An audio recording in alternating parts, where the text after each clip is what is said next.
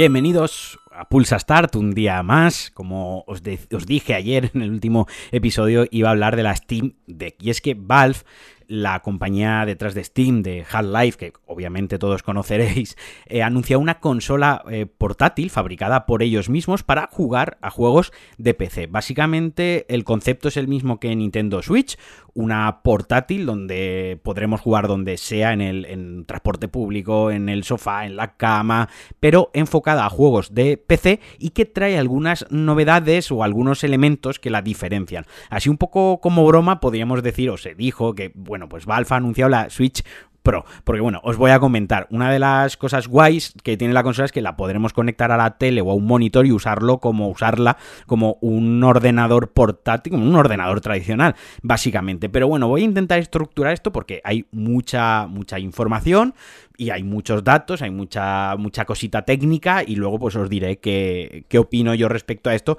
y qué futuro le veo, o mejor dicho, qué futuro no le veo. Steam Deck es básicamente una consola portátil que vamos a poder, como os decía, conectar al PC, conectar a un monitor y usarla como un ordenador tradicional, donde podremos jugar a nuestra librería de juegos de Steam. Eh, en su interior, en las entrañas de la consola, es un ordenador tal cual. Esto lo supone o esto beneficia en que bueno todos los juegos y mods que tenemos en Steam se podrán se pueden instalar se pueden ejecutar y además también podremos instalar que esto me parece súper interesante eh, aplicaciones rollo el Game Pass no el Xbox Game Pass pues también se podrá aprovechar. Aquí es donde ya le veo yo la chicha aquí es donde le veo algo bastante bastante interesante. Se podrán conectar mandos se podrán conectar teclados ratones y cualquier tipo de dispositivo a través del puerto USB C y a través de Bluetooth. Aunque, eso sí, tendrá su propio sistema operativo, no correrá bajo Windows, será un Steam OS 3.0 y KDE en sobremesa. Eh, todo esto, obviamente, serán los juegos serán compatibles con los juegos compatibles de, Windows. También podremos instalar Windows y podremos instalar otro sistema operativo, pero vaya, el propio sistema operativo de la consola será uno dedicado. ¿Cuándo se lanzará? ¿Qué precio tendrá? Pues bueno, ya se puede reservar a través de Steam y la, la consola se empezará a enviar, que ojo, se empezará a enviar puede ser que luego sufra retrasos. Ya sabemos cómo es este tema cuando un fabricante de software se mete a fabricar hardware y eh, Steam además pues ya lo he intentado varias veces con menor acierto que mayor acierto, pero bueno, se empezará a enviar en diciembre de 2021, pero no hay una fecha clara, no es el 19 de diciembre se empiezan a enviar, simplemente pues se, eh, estima que diciembre de 2021, así que los que estéis con el hype super subido, los que estéis con el dinero preparado, Tened esto en cuenta, por favor. Se venderán tres modelos, 64 GB, 419 euros, 256 GB, 549 euros y 512 GB, 679 euros. La potencia de las tres consolas es exactamente la misma. La diferencia, aparte de la capacidad, que todas van a incluir una ranura micro SD, porque 64 GB ahí no te cabe prácticamente ya. La mayoría de juegos de, última generación para PC, ya no te, el, el, Warzone de Call of Duty ahí no te cabe, o sea, creo, dudo que te quepa la de 256, pues imaginaros. Eso sí, la diferencia está en que la de 64 tiene memoria eMMC, que es la misma que, o muy similar a la que tiene la Nintendo Switch, mientras que los otros dos sí que tendrán discos duros SSD eh, NVMe, o sea, los como los que lleva la PlayStation 5 o los que lleva la Xbox Series XS, ¿vale? No los mismos exactamente, pero para que entendáis la misma tecnología. Discos duros de alta velocidad que pues tendremos tiempos de carga, pues como estamos viendo en las consolas de nueva generación, que es prácticamente instantáneo. Además, el modelo más caro, el de 679 pavos, viene con algunos extras, como una pantalla antirreflectante, estuche de transporte, eh, el cargador y demás. Pues bueno, bueno, cuatro cositas.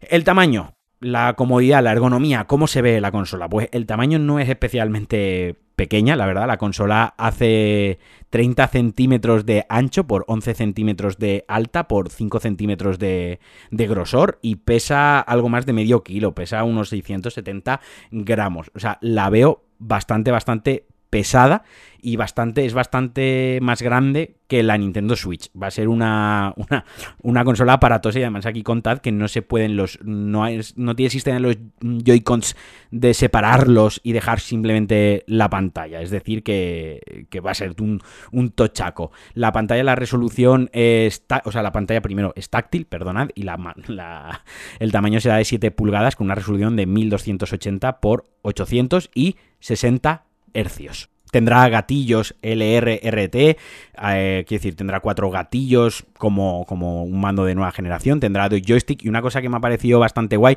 que tiene como dos pequeños trackpads a cada lado que actuarían al estilo de, del ratón, ¿no? Esto sí que me ha parecido bastante guay, porque, pues bueno, está curioso sobre todo si vas a poder instalar aplicaciones de terceros, a poder instalar un sistema operativo y hacer más cositas que simplemente jugar. Os estoy diciendo que tiene dos gatillos y tiene dos gatillos y además tiene dos palancas detrás, o sea, digamos que tiene como 1, 2, 3, 4, 5, 6, 7, 8, 8 gatillos, dos gatillos al uso y, y cuatro palancas más, dos a cada lado, o sea, en total contaremos con cuatro gatillos, por así decirlo. Me parecen bastante botones, o sea, eso me parece bastante, bastante guay. Lo hay que ver exactamente cómo va a ser de cómoda, porque con el peso que tiene, no sé, no sé yo, no, estoy convencido que 6 kilos, o sea, medio kilo, más de medio kilo, 650 gramos aguantados en la mano durante mucho rato, se llegue a hacer incómoda o incluso en la cama, pues quizás si te la apoyas en el pecho o algo así, sí que puede ser que esté algo más, más llevadero. Pero bueno, no lo sé. Esa es la parte, quizás lo que menos me ha molado es el tema del peso y del tamaño, que no la veo del todo cómoda,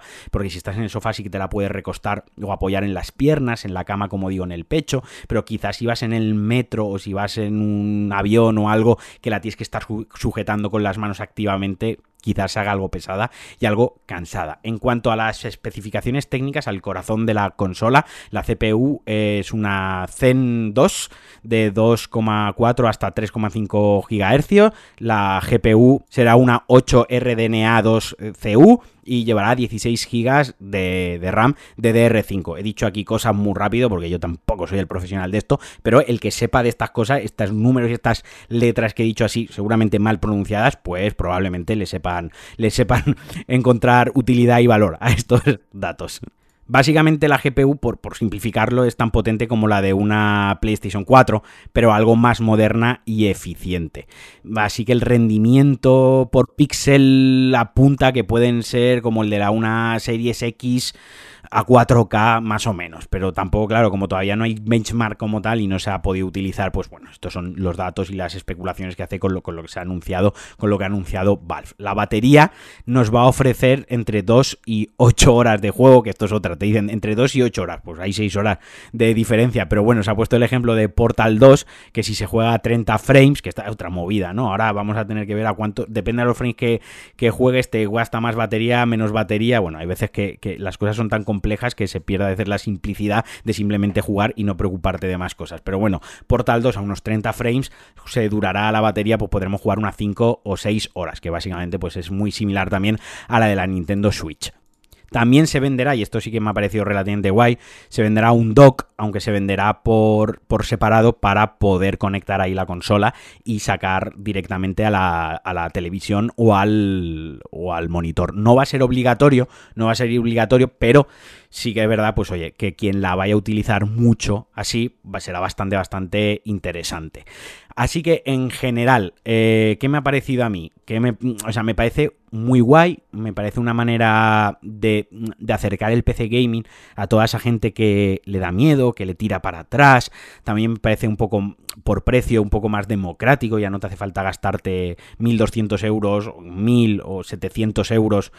Por un, es que con 700 euros tienes un PC gaming bastante pelado. Habrá quien diga, no, con 700 euros yo te monto uno de la hostia. Bueno, pues probablemente te monte uno, pero no de última generación o no que te mueva los juegos a 4K, 60 frames, etcétera, etcétera. Pero bueno, a lo que voy es que me parece interesante como una aproximación, me parece interesante sobre todo para todos esos usuarios de Mac, para esa gente que tiene portátil y que a lo mejor ha jugado algún juego muy poco exigente porque lo han regalado en Steam, porque lo han regalado en la Epic Store y demás, y que no se quiere montar un bicharraco de PC, pero le pica el gusanillo. Esto sí que me parece aquí bastante interesante. Eh, también me parece interesante el hecho de poder prescindir de una torre, de poder conectarlo al monitor, luego continuar la pantalla, la partida en tu pantalla portátil en un viaje, eh, luego pues oye, lo pongo en la tele si voy a jugar con algún colega algo a dobles, toda esa parte de la movilidad que ofrece y la libertad me mola. Lo que no me mola es el tema de la obsolescencia, lo que no me mola es saber que